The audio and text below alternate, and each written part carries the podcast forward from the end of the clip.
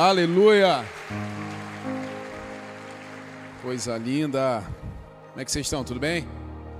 Estão bem mesmo? Me responda, senão eu vou mandar você falar com o irmão do lado. Já falaram bastante com o irmão do lado hoje, né? Já deu a cota, né? Eu estava vendo lá, vocês falaram bastante já, vou deixar em paz. Mas no final, no final eu vou mandar. Queridos, que bom, né? Domingo maravilhoso, tempo gostoso de Deus.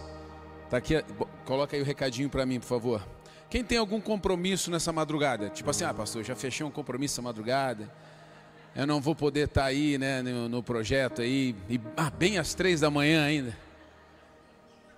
Você não tem nada? Quem não tem nada? Três da manhã vai estar tá soltinho, vai estar tá tranquilinho assim, deitadinho numa cama gostosa, no mais profundo do seu sono. Querido, nós estamos sendo convocados pelos céus, você sabia? Sempre que existe uma convocação de oração, é porque existe algo da parte de Deus para dispensar sobre a igreja, para dispensar sobre o seu povo. E esse, eu vou colocar como um projeto, né, o Milagre da Madrugada, é agora a nossa terceira edição. E já nas duas edições anteriores, e nós começamos lá ainda perto da pandemia, a primeira edição, e foi, é sempre um ambiente de muitos milagres. Muitos testemunhos nós recebemos. Outro dia nós estávamos em Itajaí, lá na igreja de um, de um amigo pastor, e um discípulo estava falando, que estava acompanhando a gente, participou de todo o milagre da madrugada. Eu jurando que era você, irmão. E era o povo lá de Itajaí que estava comigo na madrugada.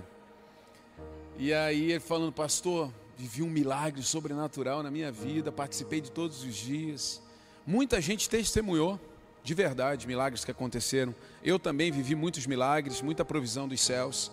Porque sempre que você provoca os céus, há algo, sabe, esperando por nós. E existe uma promessa, e na verdade Jesus fala a Pedro, né, que uma chave fora dada, essa chave que liga e desliga, essa chave que liga na terra para que esteja ligado nos céus. Então existe algo em nós que precisa ativar os céus. E nós vamos estar nessa semana, de segunda a sexta-feira, às três da manhã. Eu vou entrar no Instagram da Igreja das Nações, ao vivo. E nós vamos ter ali uma hora de live de oração. Uma hora, irmão. Diga, uma hora. Teve gente que falou assim, ô pastor, como é que tu consegue orar uma hora? É porque quando a gente consegue orar dez minutos, a gente ora uma hora. O problema é que quando você não ora nada, você não ora nem dez minutos. Então, querido, nós vamos estar ali orando e clamando a Deus por algo específico e também algo amplo, algo para todos, macro, né? Então, esteja, esteja conosco. Eu vou esperar você entrar, lançar um foguinho, né? uma mãozinha, um foguinho. Estou aqui. Temos muitos depoimentos também de pessoas que começavam, né? Ali, né? Ah, está ali rindo, é, Tiagão? O pessoal começava ali três horas da manhã, ligadão, aí três e quinze, um olho fechava, e três e meia, né? Os anjos te conduziam, né? E aí depois acordava assim, celular jogado no chão, sete horas da manhã e Amém, amém, Senhor, amém. Tente, vai, levante, querido. Ó, eu vou dizer uma coisa. Primeira coisa, saia da cama. Primeira coisa, sai da cama. Ah, eu vou arrumar aqui o travesseirinho, vou ficar só aqui assim, né? Vou descansar o olho agora. Minha avó falava assim: não, estou só descansando o olho. Levante, vai andar. Você deve ter uma guerra para lutar. Lute essa guerra. E de repente você pensa assim: não, pastor, eu... ah, esse projeto pegou na melhor tempo da minha vida. Estou sem nada para orar. Pensa numa vida que está boa. Meu Deus, está tudo fluindo, está tudo, meu Deus do céu, né, Gutinho? Estou casando agora, está tudo certo. Estou sem nada para orar. Querido, nós temos muitas causas para orar. Muitas causas. Nós temos situações que estão acontecendo a nível de mundo, vou falar um pouco na minha pregação também. Então nós temos muitas causas para colocar diante do Senhor. Então a partir de amanhã, três horas da manhã, estamos conectados orando e clamando ao nosso Deus. Amém? Posso contar contigo? Sempre vai precisar de sacrifício, querido, para a gente alcançar aquilo que nós queremos em Deus. Muita gente conhece a passagem de Reis, quando o Senhor aparece em sonho para Salomão, e tem uma frase célebre de Deus falando com Salomão, dizendo assim: Pede tudo o que você quiser. Você pode pedir qualquer coisa, e aí Salomão pede sabedoria para governar o povo. Estava sendo levantado o rei naquele tempo. E o Senhor fala: Não vou dar nem só sabedoria vou dar para você, mas vou te dar outras coisas que vão te acompanhar para o resto da tua vida. Riqueza, sabedoria e vai embora. Só que ninguém, se você for uns versos atrás, você vai perceber que Salomão, antes de se encontrar com Deus em sonho, ele gerou sacrifício. O texto diz que ele sai de onde estava e vai até a região de Gibeon, e lá ele, ele faz mil holocaustos ao Senhor. Ele sacrifica. O sacrifício mudou mas nós não temos que deixar de sacrificar. Não é mais sobre levantar holocaustos, como Salomão levantava naquele tempo, mas o sacrifício de levantar uma madrugada, de subir um monte, sabe, de ler a Bíblia. Nós precisamos gerar coisas nessa terra para que a gente ative o sobrenatural. Amém? O tema dessa noite é a atraente face do mal. Nós estamos vivendo um tempo, querido, e eu quero que você preste atenção nessa palavra, uma palavra que o Senhor tem cortado o meu coração. Tem a ver com os dias que nós estamos vivendo a nível de mundo, essa crise no Oriente Médio, essa perseguição com o povo judeu. Muitas coisas estão acontecendo sobre essa terra. E muito porque se originou nisso aqui, a face do mal, que se tornou atraente demais. Porque não é como nos desenhos, sabe? Não é como naqueles filmes antigos, e o que o mal vinha, sabe? Naquele, naquele jeito, né? Que o diabo vinha, ah, aquela coisa medonha, né? Para amedrontar. Não, na verdade, ele vem de uma forma sutil e atraente, sedutora. É aquela coisa que você olha e fala assim: não, isso aqui não vai me fazer mal. É exatamente aí que nós caímos. Ah, isso aqui, não, que isso, aqui está tudo bem, está tudo certo. Então o mal hoje ele tem se mostrado de uma forma tão atraente que nós temos caído. Nós temos caído. Nós temos deixado de entrar na nossa casa, nós temos deixado de entrar no coração e na mente dos nossos filhos, nós temos deixado de entrar no meio do nosso casamento, nós temos deixado o mal entrar na minha vida profissional e assim vai. Porque o diabo tem se mostrado de forma muito atraente. É aquele, sabe, aquele youtuber, aquele influenciador Sabe, nossa, que pessoa incrível, carismática, mas o conteúdo é ruim. Se o conteúdo é ruim, significa que a raiz é ruim. Se a raiz é ruim, não pode ter fruto bom. Não vai. Sabe, não pode jorrar de uma mesma fonte água salgada e doce. Não pode. Então, se a raiz é ruim, o fruto é ruim. Ah, mas ele. A pessoa até, nossa, cara, não tem princípio nenhum, mas às vezes fala alguma coisa boa. Não fala. Não fala. Porque se a raiz é ruim, os frutos são ruins. Mas aí a gente tem visto o mundo com a nossa visão. E é sobre isso que nós vamos falar. O mal bem empacotado pode enganar quem não se especializa no bem. Hoje nós estamos vendo as coisas muito bem empacotadas, muito bem servidas. Aquele filme que parece assim, nossa, inocente. Aquela ideia de filme que parece tão inocente, mas no final manda uma mensagem tão subliminar que vai convencendo o meu coração de que o mal não é tão mal, de que o errado não é tão errado.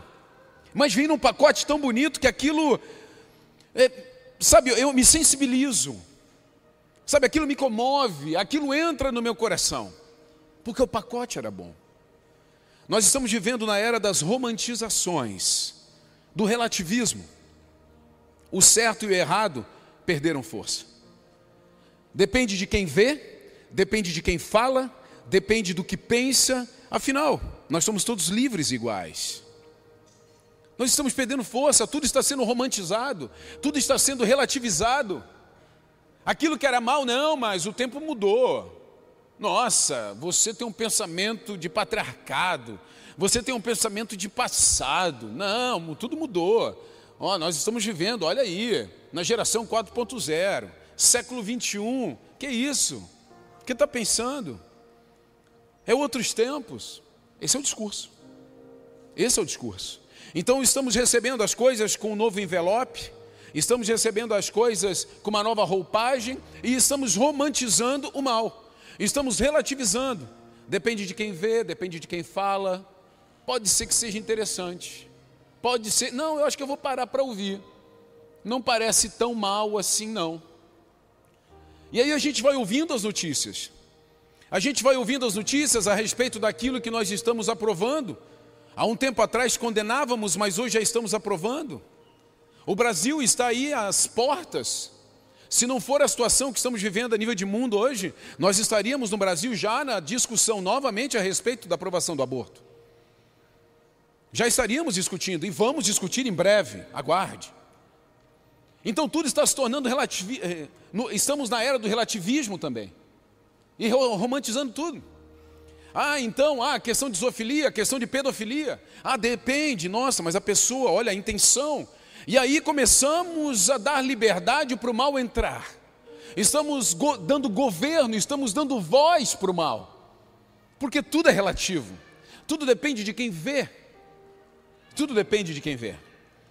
Mas se nós formos buscar a luz da Bíblia, nunca foi assim. Nunca foi assim. Não é sobre como eu vejo e sobre como você vê. Porque essa discussão é que está matando todo mundo na internet.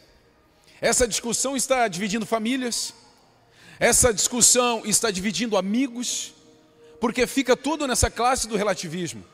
Não, eu interpreto dessa forma. Se você interpreta dessa forma, tudo bem. E essa é a discussão que sonda os ambientes sociais.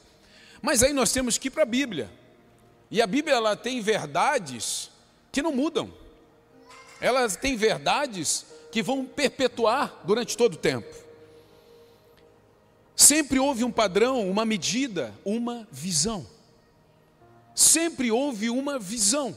E essa visão bíblica fica clara. Eu peguei aqui, destaquei quatro versículos. Poderia destacar dezenas de versículos que citam coisas assim. Segunda Reis 23, 32. Eu quero que vocês notem o que há em comum nesses versos. Jeoacás fez o que era mal aos olhos do Senhor, como seus antepassados. Segunda Reis 24, 9. Jeoaquim fez o que era mal aos olhos do Senhor, como seus antepassados. Juízes 2:11, os israelitas fizeram o que era mal aos olhos do Senhor e serviram e serviram as imagens de Baal. Zedequias fez o que era mal aos olhos do Senhor, como Jeoaquim antes dele. Jeremias 52:2. Vocês notaram alguma coisa em comum nesses versos? Aos olhos do não eram os meus olhos e nem os seus olhos. Não é sobre o seu conhecimento e o meu conhecimento. Não é sobre a sua forma de interpretar o mundo e sobre a forma do outro de interpretar o mundo. É a cosmovisão bíblica, é a cosmovisão do Evangelho. A nossa cosmovisão no mundo precisa passar pelas lentes do Evangelho. Mas nós estamos olhando o mundo do jeito que eu penso, do jeito que a minha, do jeito que eu fui formado. Querida, eu vou dizer uma coisa para você. Cada um de nós aqui veio de uma cultura, essa cultura familiar, aqui no sul muito forte, italiano, alemão, amém? E, e aí houve uma miscigenação, uma mistura danada. E aí o que acontece com essas coisas culturais? Aí começa, não, eu gosto desse jeito, eu gosto daquele jeito, eu como arroz mais papado, eu como arroz mais soltinho, eu como feijão com um monte de coisa dentro, eu como feijão só com, com sal e não sei o quê. Essas são as nossas culturas que já causam discussão dentro de um casamento. O marido e a mulher se amam, mas brigam na hora do arroz. Agora imagina o que, que vai acontecer numa discussão mais séria, mais grave, criação de um filho, relacionamento, vida de fé, vida profissional, quando as culturas, aí o que, que Deus faz? Fala assim, não é a cultura de ninguém aí não, é a cultura dos céus. Não é sobre você que veio do sul, do norte, não é você que veio de outro país, não é sobre o que você aprendeu desde criança, não é mais sobre isso. É por isso que você morre e você nasce novamente. É por isso que você morre com a tua cultura e você renasce com a cultura dos céus. Então a cultura dos céus agora é que importa, por isso que ele fala: vocês vão plantar um novo reino. É chegado a vós o reino dos céus. E qual é a cultura então agora que eu vou carregar? A cultura dos céus. E nessa cultura dos céus não é a minha o jeito de ver e não é o teu jeito de ver, é como o Senhor vê. Então, quando eu vou julgar alguma coisa, eu preciso usar a medida do que? Aos olhos do Senhor. Isso é certo ou isso é errado? Aos olhos do Senhor, eu devo fazer isso ou não devo fazer isso? Então mudou. Então não é sobre a minha visão e a sua visão, é sobre o que Deus pensa, é sobre o que a Bíblia diz. Agora, querido, se eu não for um especialista na verdade, qualquer mentira vai passar perna em mim. Se eu não for um especialista no bem, o mal vai conseguir entrar na minha casa. Se eu não for um especialista no bem, no correto, na vida que a Bíblia provoca e nos dá, existe uma grande chance de eu perder a minha vida com Deus, de eu perder minha vida social, de eu perder meu casamento e perder tudo aquilo que Deus tem separado para mim. Por quê? Porque eu estou vivendo numa era de relativismo. Tudo está sendo romantizado.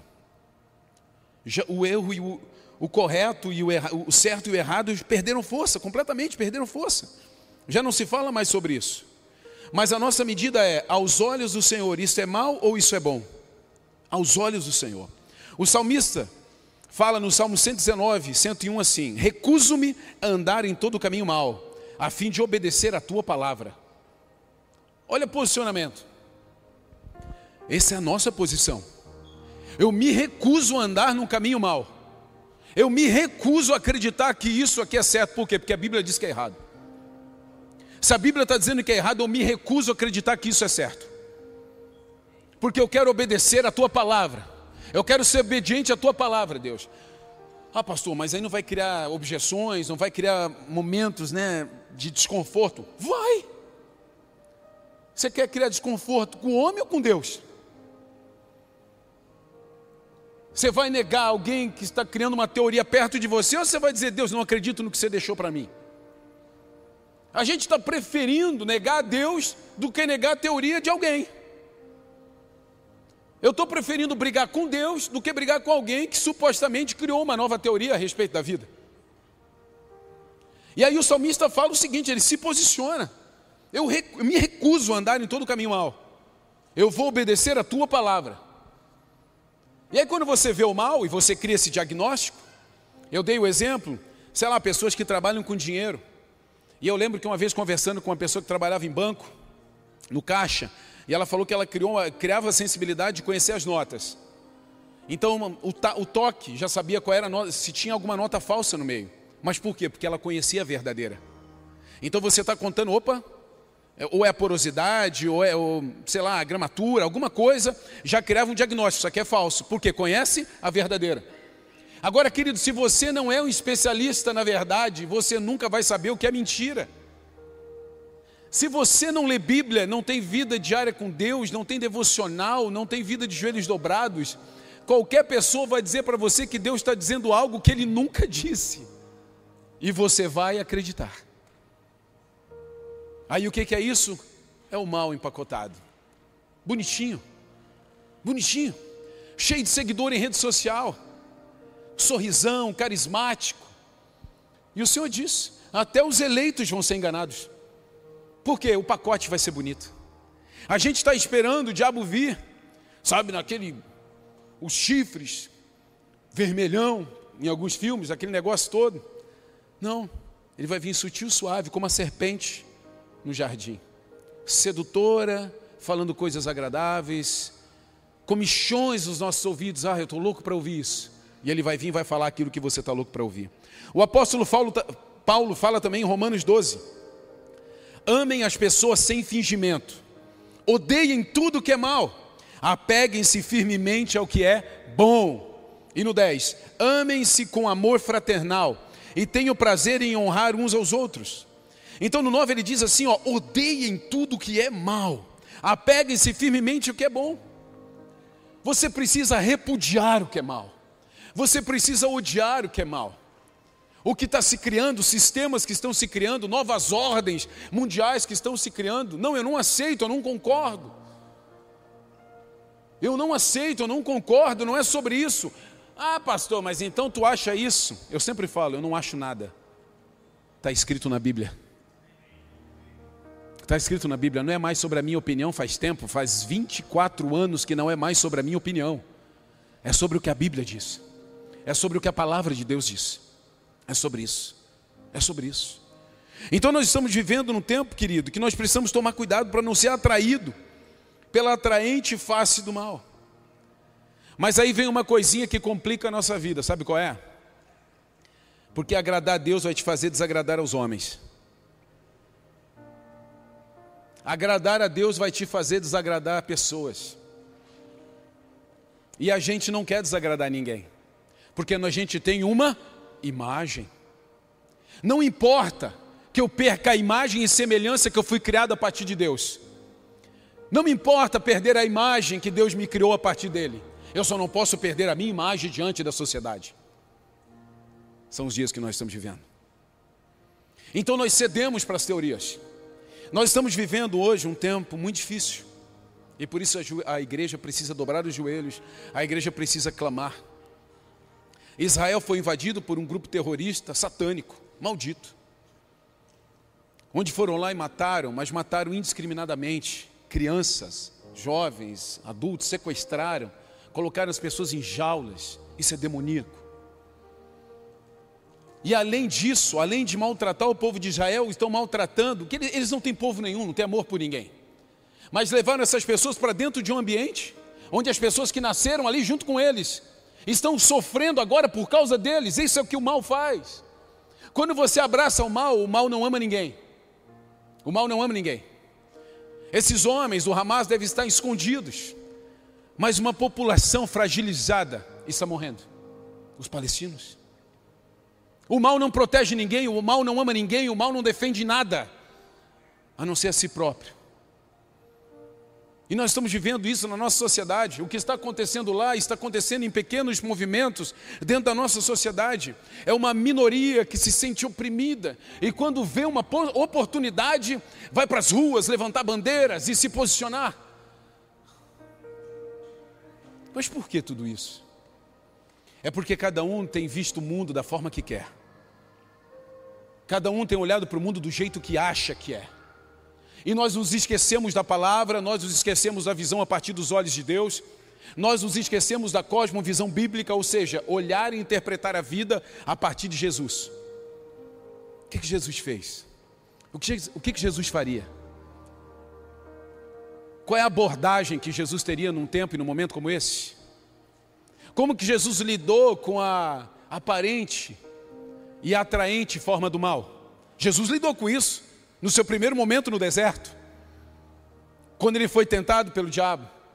E ele veio supostamente como alguém que queria dar para ele alguma coisa, uma regalia. Vai lá, o que, que você precisa? Está com fome? Espera aí, transforma isso aqui. Pedras em pães. O que, que você quer? Se possa, se prostra diante de mim, eu vou te dar todos os reinos da terra. A atraente forma do mal. E Jesus corria para onde? Para a palavra.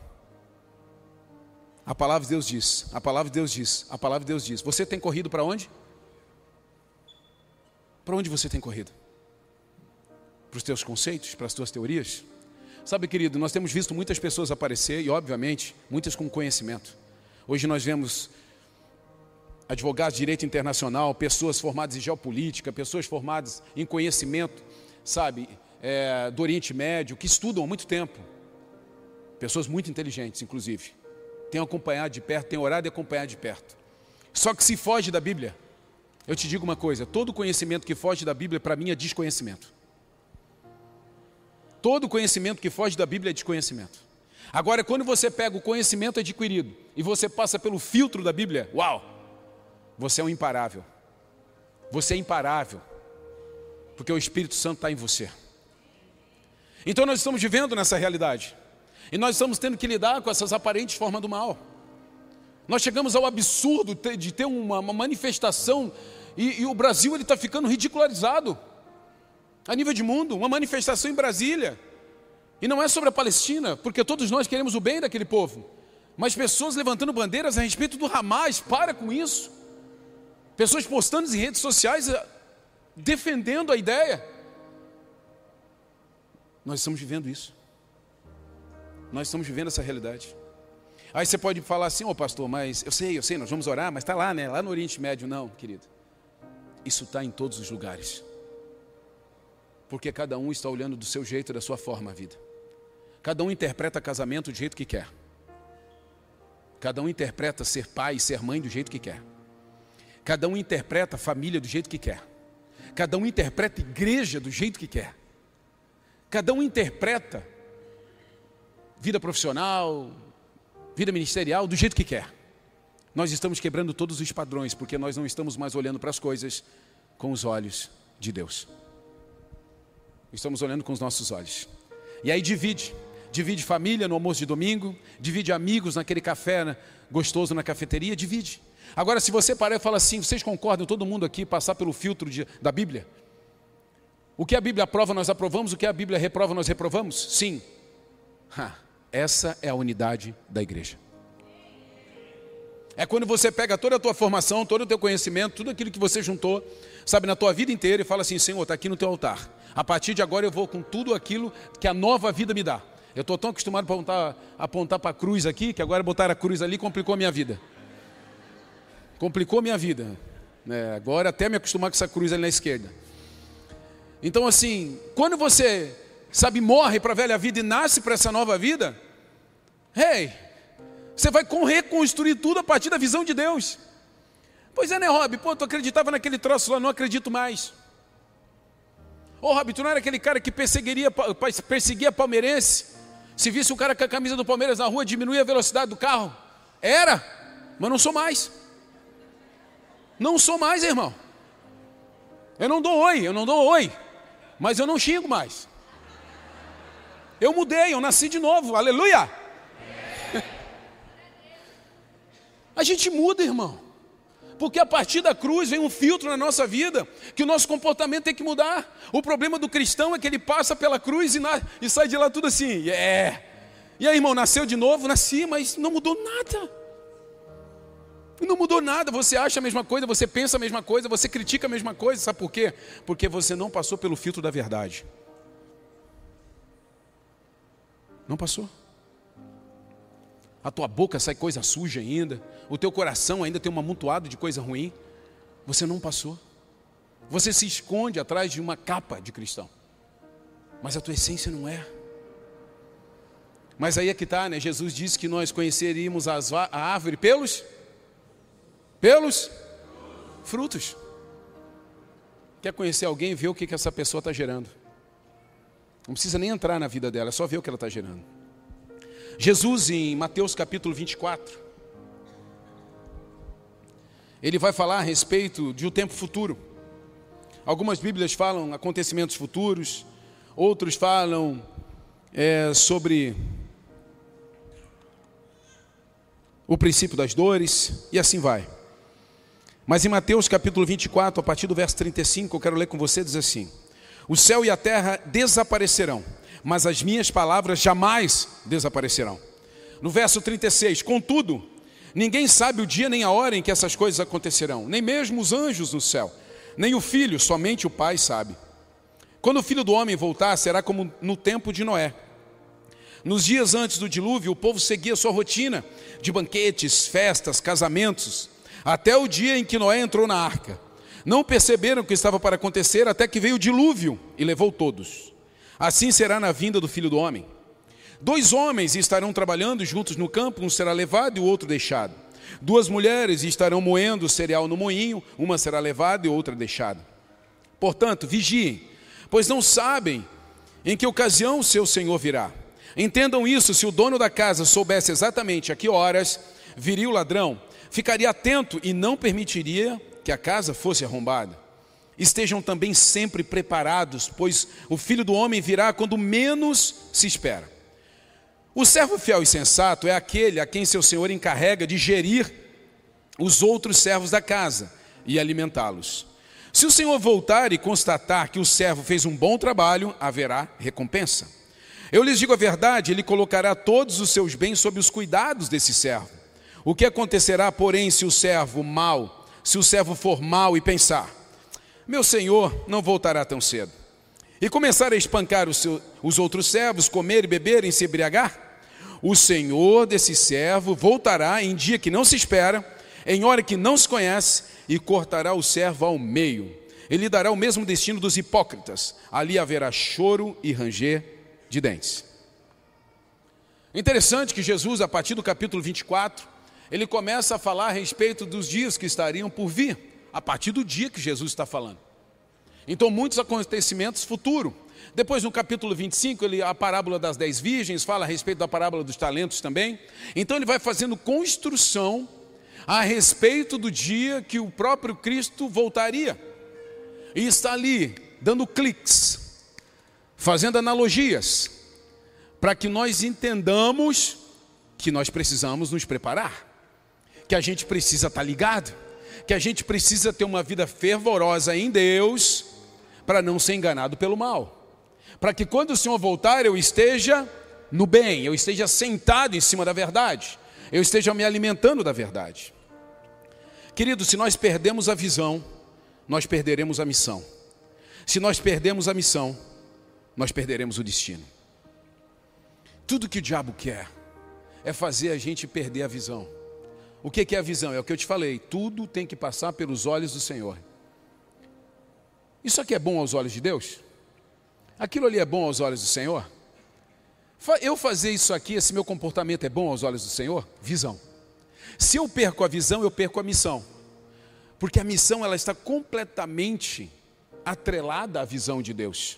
A minha missão, comissionamento, onde Deus me enviou, o que, que Deus quer de mim, os talentos que Ele colocou sobre meu ombro. Se eu perco a missão, eu perco o destino. O que, que acontece com as pessoas hoje em dia? Qual é a maior reclamação de todos do universo nos dias de hoje? Eu não me conheço, eu não sei a minha identidade. Estou em busca do meu propósito. O que, que significa isso? A pessoa tem uma visão a partir de si mesma, não tem missão nenhuma e está indo para destino nenhum. Quando você recupera a visão a partir de Deus, Deus te comissiona e te dá destino. Então não existe encontrar identidade fora de Jesus. Não existe. Não existe. Está cheio de gente andando com identidade falsa por aí. E está até conseguindo dar uns carteiraços para entrar em alguns lugares da vida. Mas você só vai conseguir encontrar a sua identidade em Jesus. Então você volta para Ele, pega a visão dos céus, pega a visão de reino, você é comissionado e você segue para um destino. Quando Jesus está falando aqui em Mateus capítulo 24, ele faz duas comparações. A primeira delas, ele fala a respeito da arca e do dilúvio. E olha que interessante. Então ele fala que a vinda do Cristo, do Messias, vai ser como no tempo do dilúvio. Noé estava lá construindo a sua arca e todo mundo estava vivendo, dando-se em casamento, fazendo festa, curtindo a vida. E é, vamos embora, vamos curtir a vida, que a vida é só uma. Você já ouviu isso? Você já até falou isso, irmão. Aí tudo bem, vai, você falou no passado, agora não é mais. E é só uma também, né? Isso é verdade. Aí o que acontece? Noé está lá construindo a arca. Pá, pá. E o povo está fazendo festa, está rodando, está passando lá. É um mané, né? Pô, nem chove, cara. O cara construindo esse troço aí. Vou aproveitar a vida, eu vou curtir. Sabe, eu quero, eu quero, eu quero aproveitar o momento. Só que aí chega um tempo perto do dilúvio, quando a água vem, o povo que estava fora da arca nem viu a água vir. Foi levado. Nós não estamos vivendo mais na lei, nós não estamos vivendo mais no Antigo Testamento, nós vivemos hoje no tempo da graça. Nós somos a arca hoje.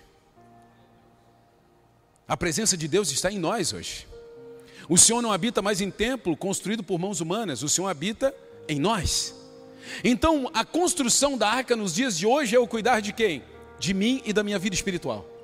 Hoje, querido, quando você está vindo para a igreja, você está indo num GC, você está fazendo uma escola, você está discipulando alguém na igreja, você está servindo na igreja, você está evangelizando no teu trabalho, sabe, você está evangelizando nas tuas redes sociais, sabe o que você está fazendo? Construindo a arca.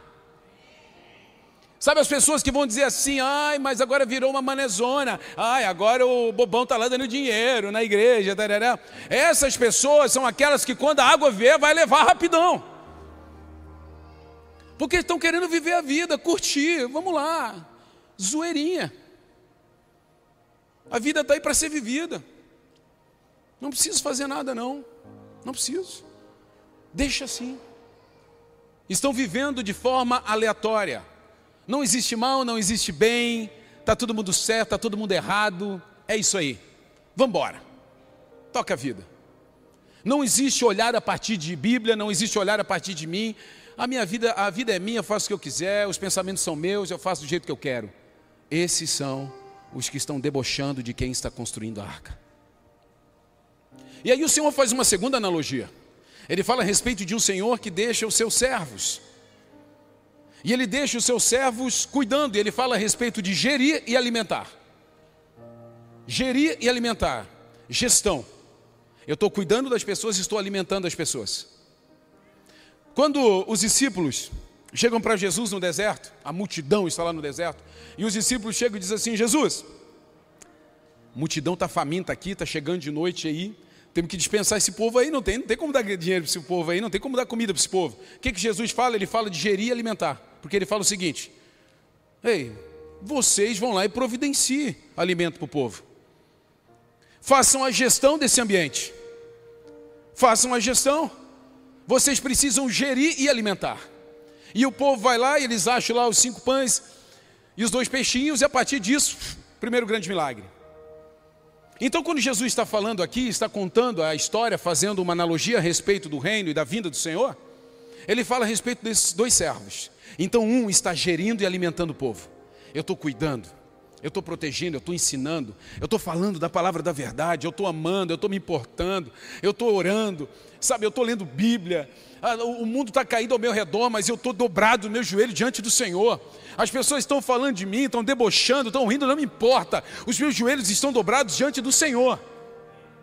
E eu visito o órfão e a viúva, eu estou perto dos necessitados, e eu estou avançando, ensinando as pessoas que estão perto de mim eu estou gerindo e alimentando.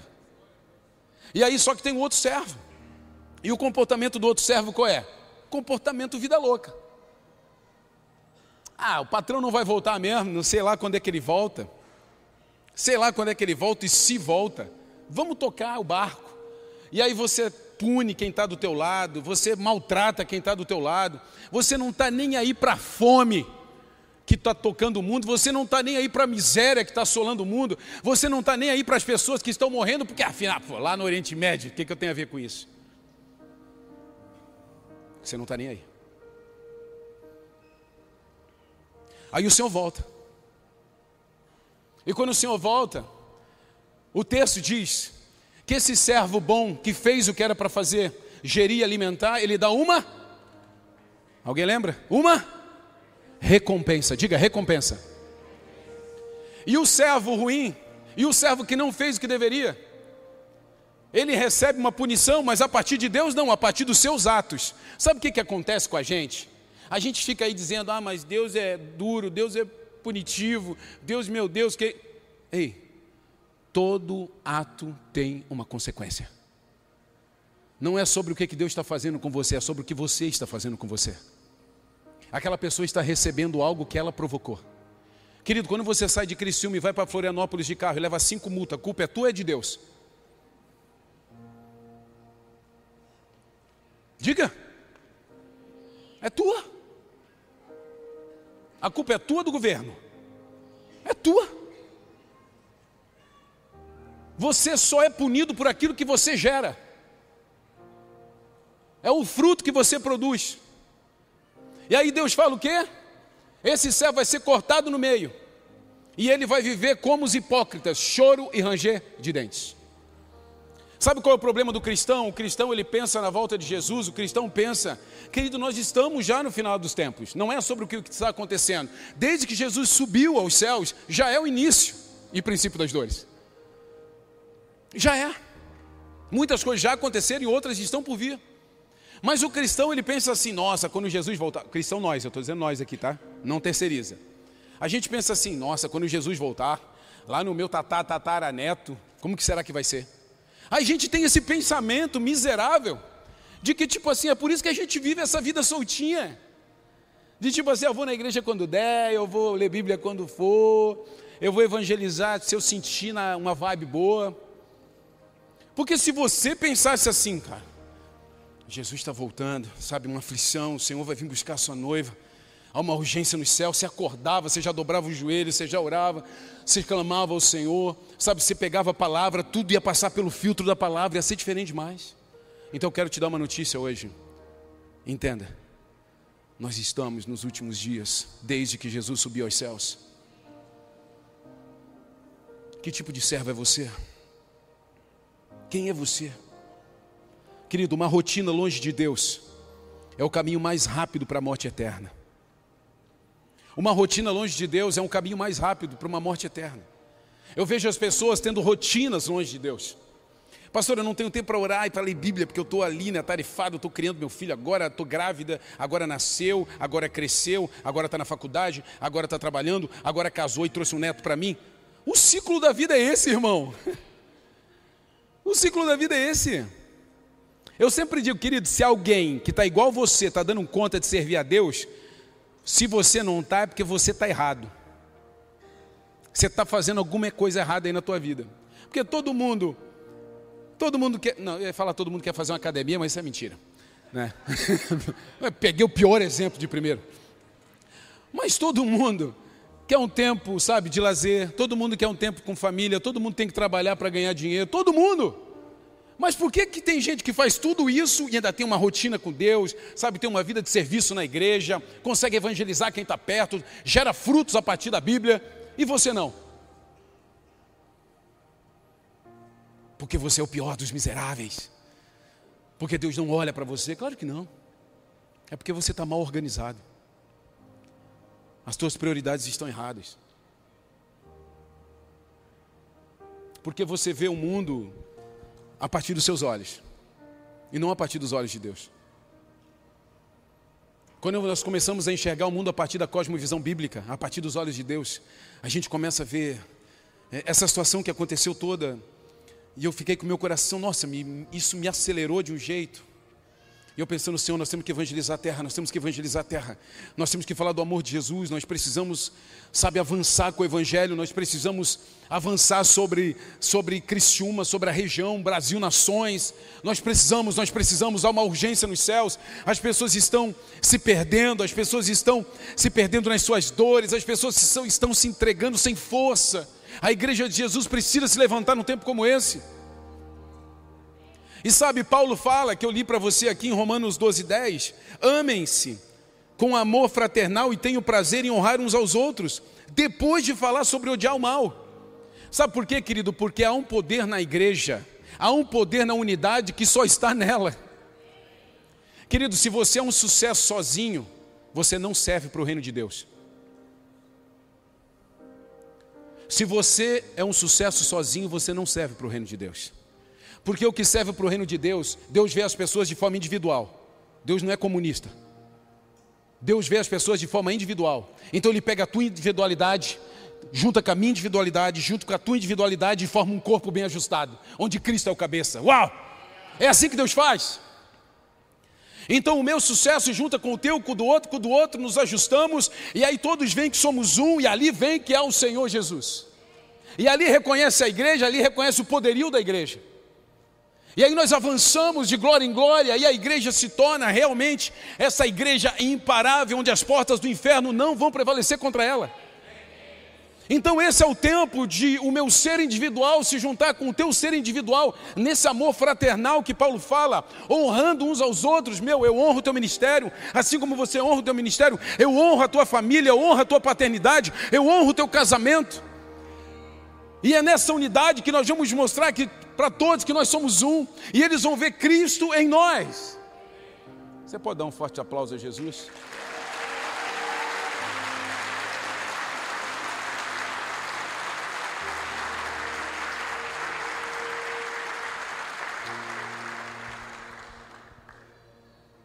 É o tempo da igreja. É o tempo da igreja, mas você você vai continuar sendo seduzido. Acabou meu tempo, botaram agora o monitor aqui. Está no vermelho já, irmão. Está com menos dois já, menos dois. Esse é o tempo da igreja. Eu vejo que é o tempo da igreja. É um tempo de clamor, um tempo de avançar. Essa semana a gente foi lá pisar numa terra, e meu irmão, pensa nos homens que estão pisando em terra. Pisamos numa terra. Eu recebi uma profecia na nossa conferência. E o, o pastor Vitor Hugo, ele profetizou algumas coisas, né, de forma pessoal, mas aqui na igreja ele, ele falou para mim, até foi no momento que a gente já estava meio até que se despedindo, e ele falou assim: você vai comprar essas terras, mas você vai comprar por um preço menor do que você imagina. E nós estávamos, vou botar, usar a palavra avançado numa negociação. E de repente, essa negociação, blur. E aí surgiu outra. E o preço era menor. Eu falei, eu falei assim, ó, gurizada, gurizada aí da terra, tem chance de ser essa. Fomos lá, pisamos, ficamos com o lodo até o joelho, tempo chuvoso, atolamos na terra. E essa semana estamos colocando uma proposta, meu irmão. Só digo uma coisa, se prepare. Não dá mais para ficar fazendo cálculo. Sabe por quê? Porque enquanto a gente está calculando, tem gente morrendo. Enquanto a gente está sendo, deixando de ser um especialista no bem, tem gente propagando mal. Eu não aguento mais ver pai dizendo: ah, não dá para meu filho ligar a TV, não dá para meu filho assistir um streaming, não dá para meu filho ir para a faculdade, porque o que, que vai ser quando ele voltar? Então nós temos que criar lugares onde seja saudável. Nós temos que criar ambientes saudáveis. A igreja tem esse poder, a igreja tem habilidade para isso. Você precisa pegar o teu talento, colocar a favor do reino dos céus. Você precisa colocar, querido, no altar aquilo que Deus te deu. E essas habilidades unidas em nós vai formar esse corpo indestrutível, chamado igreja. Esse é o tempo. Se teu coração se acelera, como o meu se acelera em movimentos como esse, eu quero dizer para você, só vem. Só vem. Só vem. Muitas pessoas estão assistindo tudo que está aparecendo na mídia. Estão atemorizadas. A igreja precisa se levantar e dizer assim: ande comigo.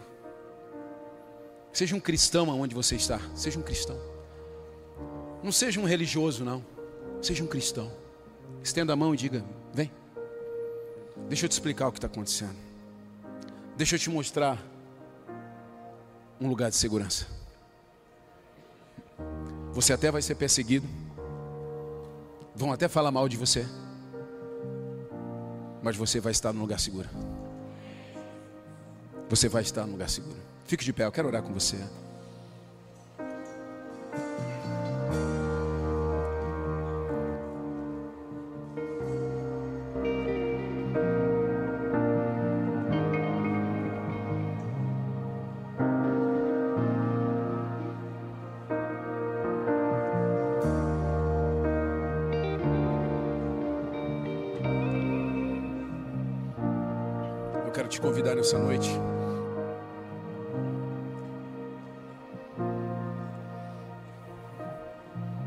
A dobrar os teus joelhos para fazermos uma oração de rendição, uma oração de prostração. Você não está dobrando o joelho diante de mim, mas como um ato profético nessa noite, a igreja de Jesus se rende ao Rei. Eu convido você a dobrar o seu joelho aí onde você está, para que nós possamos fazer uma oração.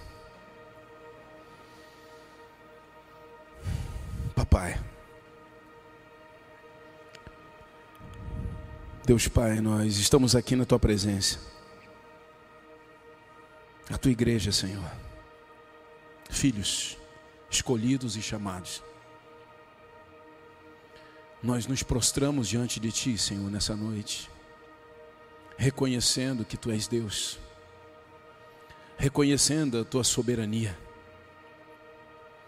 reconhecendo, Senhor Deus, que tu pode fazer todas as coisas,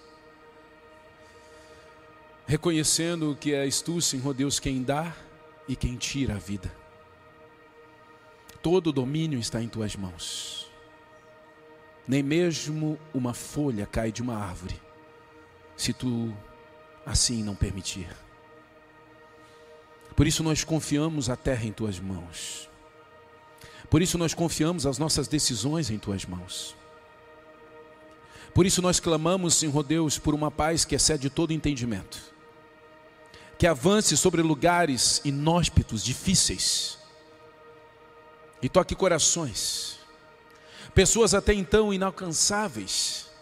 Geografias difíceis de penetração Envia os teus anjos, Senhor Deus, como tu enviaste para encontrar com o apóstolo Paulo a caminho de Damasco. Toca pessoas, Senhor Deus, ao redor desse mundo. E de uma forma especial em Israel e na Palestina, num lugar tão inflamado e difícil. Conflitos, guerras, vidas se perdendo. Uma população tão jovem, Senhor Deus, dentro da Palestina, se perdendo, Senhor Deus, por causa de homens malditos que veem a vida a partir de si mesmo. Nós clamamos como igreja, Senhor. Perdoa-nos, Pai. Perdoa-nos por sermos falhos, pecadores. Perdoa-nos, Senhor, por colocar a nossa vida, Senhor Deus, antes da nova vida que nós recebemos na cruz. Perdoa-nos, Senhor, por colocar os nossos valores e desejos antes dos teus valores, dos teus desejos. Nessa noite nós tomamos de volta a visão a partir dos teus olhos. A missão de apregoar as boas novas e o destino de uma morada eterna contigo. Nós renovamos a nossa fé restabelecemos a ordem na nossa vida e declaramos que só tu és Deus. Cuida dos nossos corações e das nossas mentes. E que tudo, Senhor Deus, que vivermos nessa terra possa gerar frutos que te glorifiquem. Nós abençoamos as nações da terra. Nós clamamos pelos perdidos e pelas nossas vidas, Senhor Deus, para que continuemos a avançar em direção ao prêmio celestial. Oramos no nome santo de Jesus Cristo. Amém. Pode levantar, queridos. Aleluia. Aleluia. Aleluia. O meu coração se enche num momento como esse. O Espírito Santo tem falado muito comigo sobre o poder da igreja na unidade. O poder da igreja na unidade. O poder de nós sermos um. E eu não consigo imaginar a gente avançando sozinho. Eu não consigo. Eu não consigo imaginar eu tendo sucesso sem olhar para o lado e, e ver vocês. É uma história sem graça. E por isso que eu vejo que esse é o tempo de unidade, de aproximação, de amor ao próximo.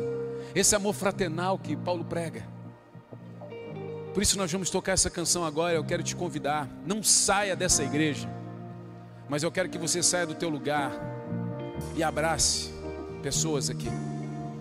E diga: existe algo em você que eu preciso. Existe algo em você que o reino dos céus precisa. Você não é uma pessoa qualquer, você não está solta por aí, você não é uma pessoa que veio com defeito de fábrica.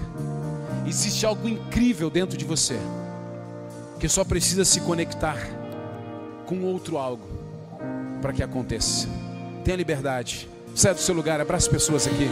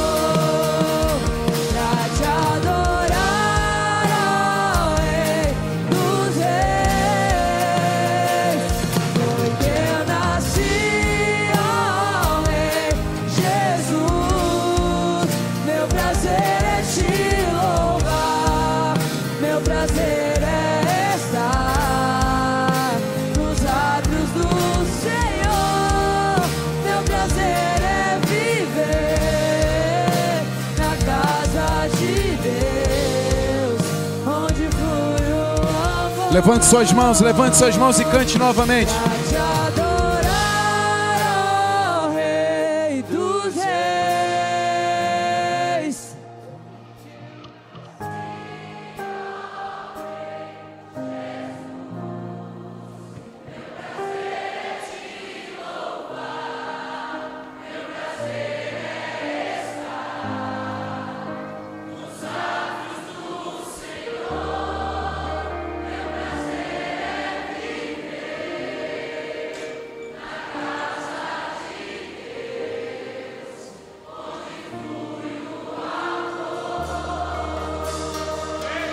Dê um forte aplauso Jesus. Dá um glória a Deus aí. Aleluia.